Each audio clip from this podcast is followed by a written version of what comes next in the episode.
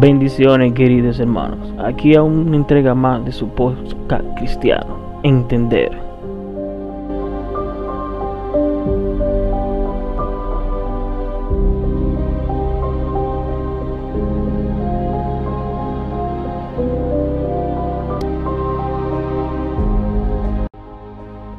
Muy buena noche. Como le hemos prometido, todos los viernes estaremos dando un, un avance de la palabra de Dios. Vamos a orar. Padre, gracias por tu inmenso amor y tu misericordia. Ayúdanos, Señor, a entender y a comprender todo lo que tú, Señor, ha proscrito en tu Santa Biblia. Abre nuestro entendimiento para nosotros poder desglosar tu santa palabra. Te lo pedimos en el nombre de tu Hijo amado. Como le hemos prometido, vamos a darle continuación sobre los ríos que salía del Edén. Y habíamos quedado que hoy iban a hablar del río Tigris. Este es el que corre frente a Asia. Representando la virtud es la templanza opuesta al placer el que cree dirigir a su arbitrio la humanidad, la humana debilidad. Es decir, que como estamos viendo, está representando la humana la humana realidad. Arbitrio es la facultad que tiene el hombre de adoptar una resolución con preferencia a otra. Autoridad o poder. Voluntad no gobernada por la razón, sino por el apetito caprichoso. Es decir, que que cuando tenemos un deseo de algo, está basado en nuestro propio arbitrio, que es la humana debilidad. En efecto, en lengua griega los asirios son llamados dirigentes Moisés compara además el apetito del que se ocupa la templanza como, como el río Tigre. Es decir, hace una comparación como el río Tigris.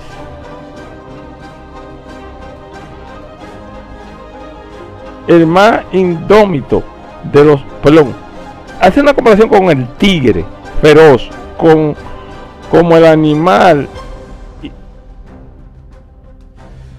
más indómito. Apetito vicioso, es decir, con concupiscencia o avidez de placer. Es decir, el placer es seducido el placer es que seduce a la inteligencia.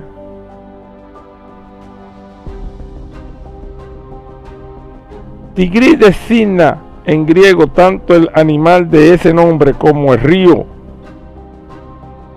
Mesopotamia. Vale la pena averiguar por qué la fortaleza está mencionada en segundo término oigan bien, la templanza en el tercero y la prudencia en el primer lugar. ¿Y por qué no se ha presentado la virtud en otro orden? Tengamos presente que nuestra alma comprende de tres partes.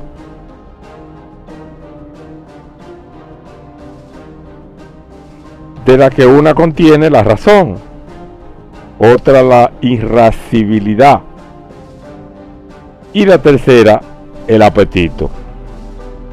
Y sucede que la cabeza es la sede y residencia de las partes racionales. El pecho de la irascible y el vientre de la apetitiva y que cada una de las partes han sido adoptadas a la virtud que le es propia. La prudencia a la parte racional, pues propio de la razón tener el conocimiento de las cosas que se deben hacer y las que no se deben hacer. Esa es la prudencia, es la razón la que manda el mensaje a la inteligencia para que nosotros no actuemos indebidamente. Por eso cuando Josué envió los soldados a la guerra sin consultar, lo que quiere expresar es que no razonó, se llevó por la se llevó por la inteligencia que fue acompañada del placer. El placer no es nada menos que lo que nos conduce a accionar las cosas. La prudencia a la parte racional, pues es propio de la razón tener el conocimiento de las cosas que se deben hacer y las que no se deben hacer. La fortaleza a la irascible y la templanza a la apetitiva, a lo que queremos, a lo que nos apetece. Es la templanza. Por eso se hacen ayunos para, para poder dominar el cuerpo, para que los apetitos carnales sean controlados por la fortaleza.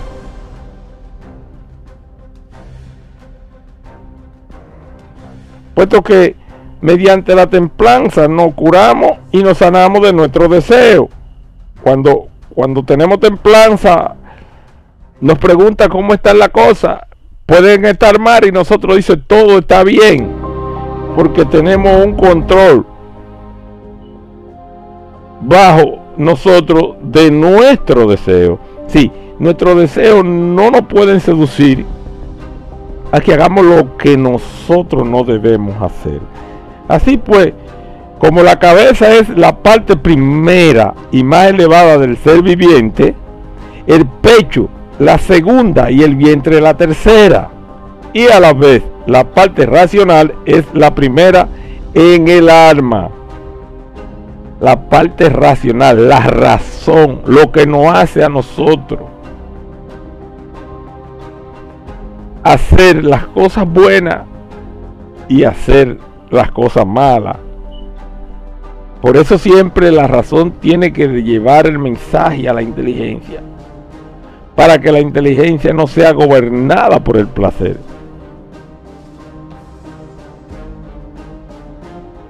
La parte irascible es la segunda y la parte apetitiva es la tercera. Así también de la virtud es primera la prudencia que atañe a la primera parte del arma, la racional, y la reside en la primera parte del cuerpo.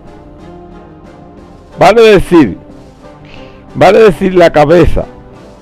Segunda es la templanza.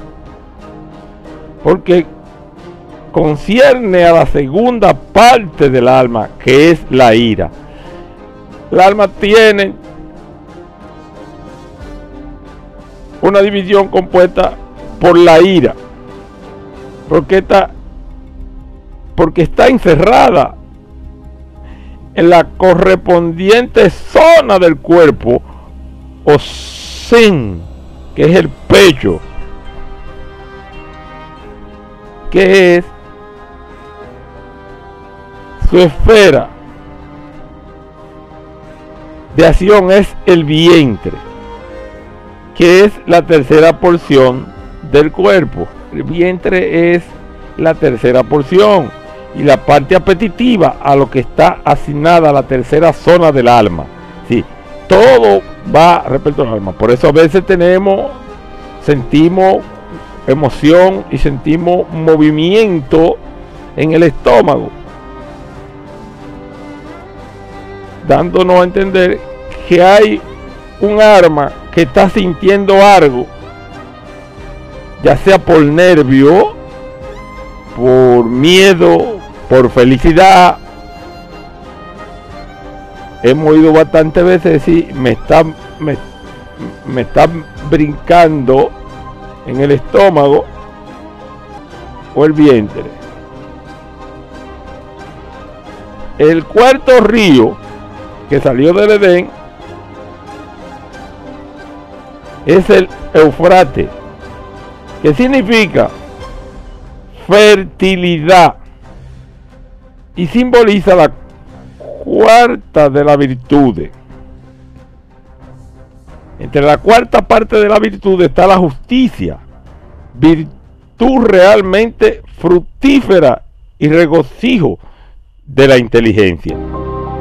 Si cuando nosotros cuando nosotros cometemos una justicia, hacemos justicia, nosotros recibimos un regocijo. Nos sentimos llenos de gozo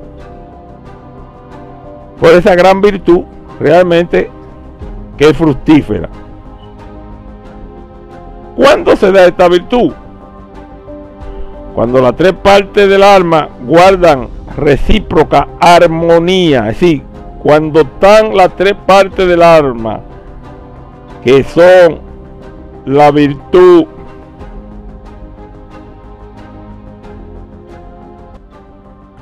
la, el apetito, el apetito y la templanza, entonces ya están definidas las tres partes del arma que guardan recíproca armonía. Armonía que alcanza cuando la sujeta a su dominio la parte superior, es decir, que tiene que estar sometida. Todo viene bajo un sometimiento. Cuando nosotros hacemos algo fuera del sometimiento de Dios, causa efecto en nuestro cuerpo interior, daña órgano interno, aunque nosotros no lo notemos.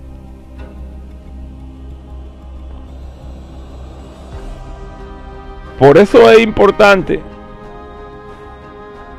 que nosotros mantengamos un estado de vida conforme a lo que el Señor nos ha diseñado a través de su palabra, para que nuestro cuerpo reaccione conforme a lo que Dios diseñó dentro y fuera de él. Cuando dañamos parte, entonces el organismo no puede tener funcionamiento correcto que nosotros debemos de darle. Por eso es importante que entendamos que hay que tener una armonía entre la razón el placer y la inteligencia. Para que de ahí vayan degradándose hacia el arma. Y el cuerpo pueda actuar conforme y correctamente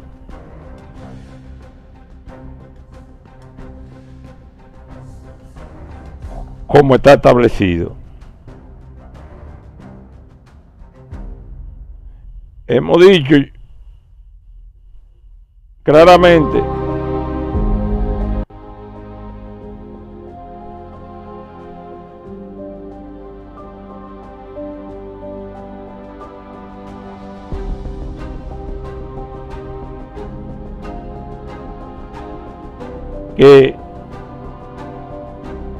el cuarto río, el Eufrate, significa la, la fertilidad. Cuando las dos, la irascible y la apetitiva, son guiadas como dos corceles por la racional, entonces sobreviene la justicia, puesto que es justo que la dirección esté en manos de la parte mejor siempre y en todo lugar y que la parte inferior obedezca y la parte superior es la racional en tanto que la irascible y la apetitiva son las inferiores. Cuando por el contrario la ira y el apetito se rebelan y se emancipan por la violencia del embate, dan por tierra con el conductor. Me refiero a la parte racional y lo someten a su yugo y una y otra pasión se adueñan de la brida.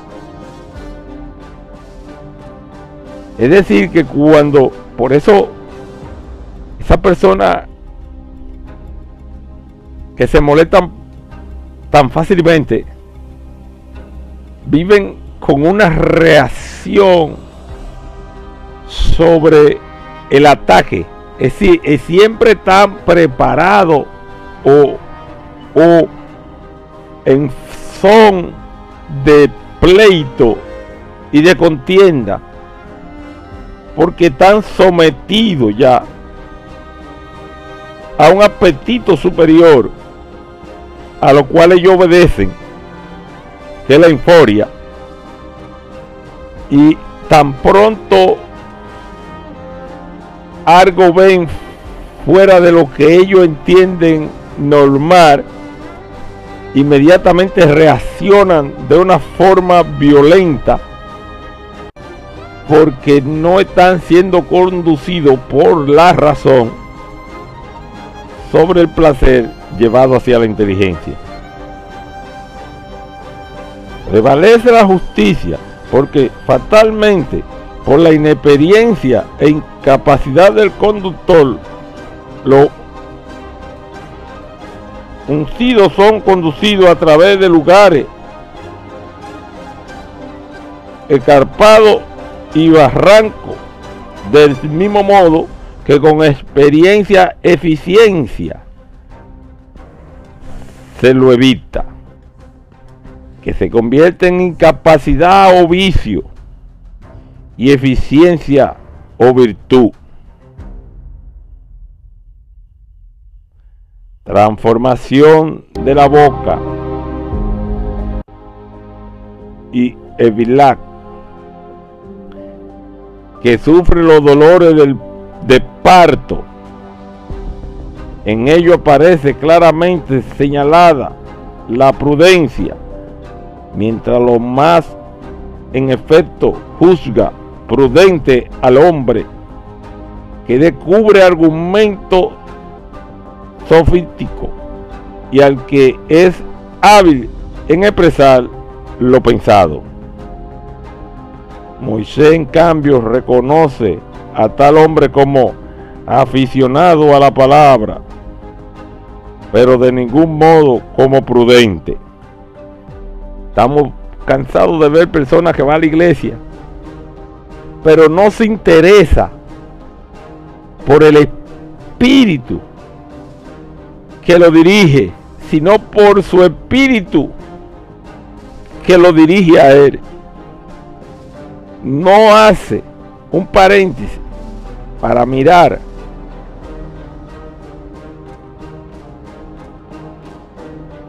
a la prudencia para ser llevado, guiado por la razón, sino simplemente se conduce por el placer. Y está tan confundido que dice que ama al Creador, pero ni siquiera cumple la voluntad del Creador. Si bien es cierto, cuando hablamos de amar al Creador, no podemos negar que algo no visto ni conocido puede ser amado. Por eso la palabra dice claramente que para demostrar el amor, aquello que no ha sido visto, solamente hay una forma real y verdadera, que es cumpliendo su mandato para demostrarle el amor por medio de lo que Él no ha proscrito. Por eso la Biblia dice, el que dice que me ama y no cumple mi mandamiento, mentiroso es. Para que nosotros entendamos que el amor hacia nuestro Creador consiste en nosotros poner en práctica su palabra y su ordenanza que Él nos ha dejado a nosotros.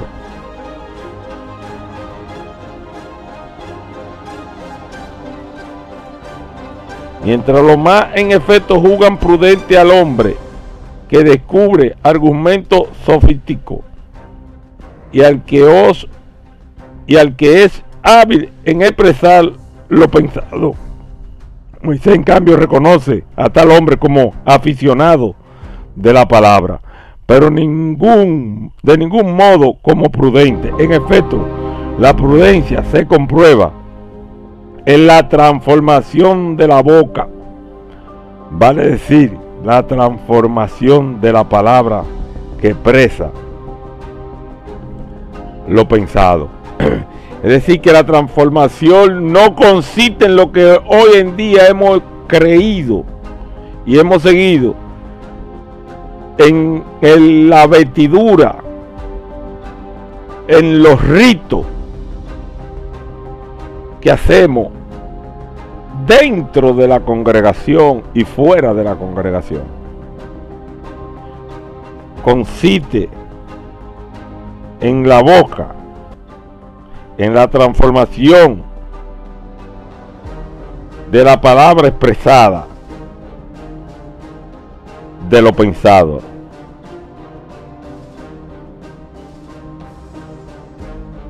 Es decir, que el ser prudente no se determina en la palabra, sino en las obras de los hechos meritorios Usted decir algo y cumplirlo. Usted predicar algo y hacerlo. Usted ser ejemplo de prudencia, de bondad, de amor. La prudencia establece un círculo, un muro, podríamos decir, en torno de Evilab, o sea, en torno de la insensatez que sufre los dolores del parto para sediarla y destruirla. Con toda propiedad dice que la insensatez sufre tales dolores.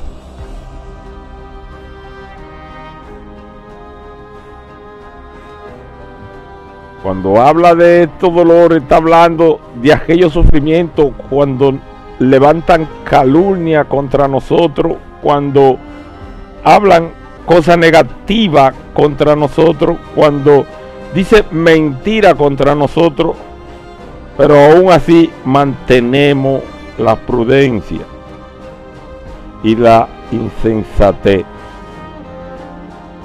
Ya que la inteligencia insensata, enamorada de cosas fuera de su alcance, sufre cual parturienta en toda ocasión cuando está prendada de la riqueza, de la fama, del placer o de alguna otra cosa. Si cuando la inteligencia está conducida por el placer, que alcanza la fama, la riqueza, se siente como si fuera Dios. Pero aún así sufre como dolores de parto.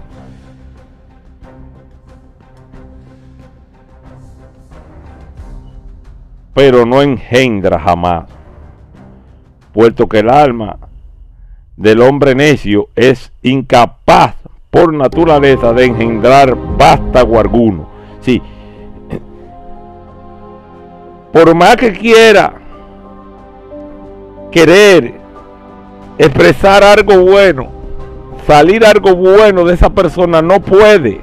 Por eso el hombre rico no pudo dejar su riqueza. Quería expresar su nobleza, quería expresar su bondad, pero como en el interior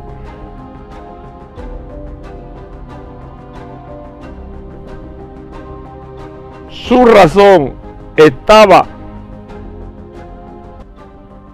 conducida por el placer, perdón, su inteligencia estaba conducida por el placer y no por la razón, él no podía deligarse del placer. Y por eso el Señor le dijo, bien ha hecho, ha cumplido los mandatos, ahora da todo lo que tiene y sigue.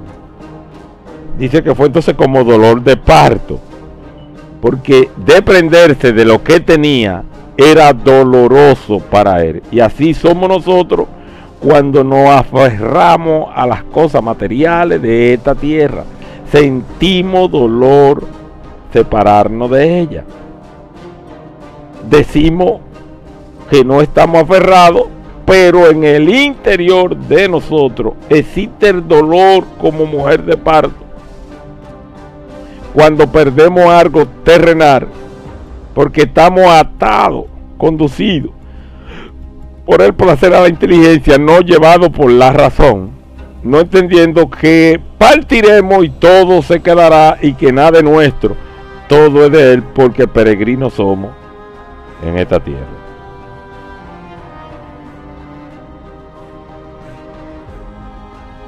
Sobre el soberano Dios y las instrucciones a Adán.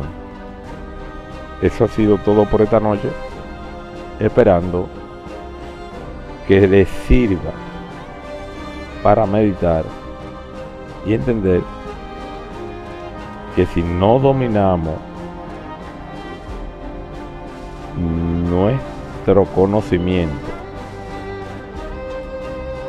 y no empezamos a entender el significado que Dios nos ha dado a través de su palabra, no vamos a poder caminar junto a Él simplemente vamos a caminar por nuestras propias cuentas y vamos a ser guiados por nuestro propio conocimiento y no por la inteligencia dada por él. Dios le guarde, Dios le cuide, esperando que le sea de provecho. Bendiciones.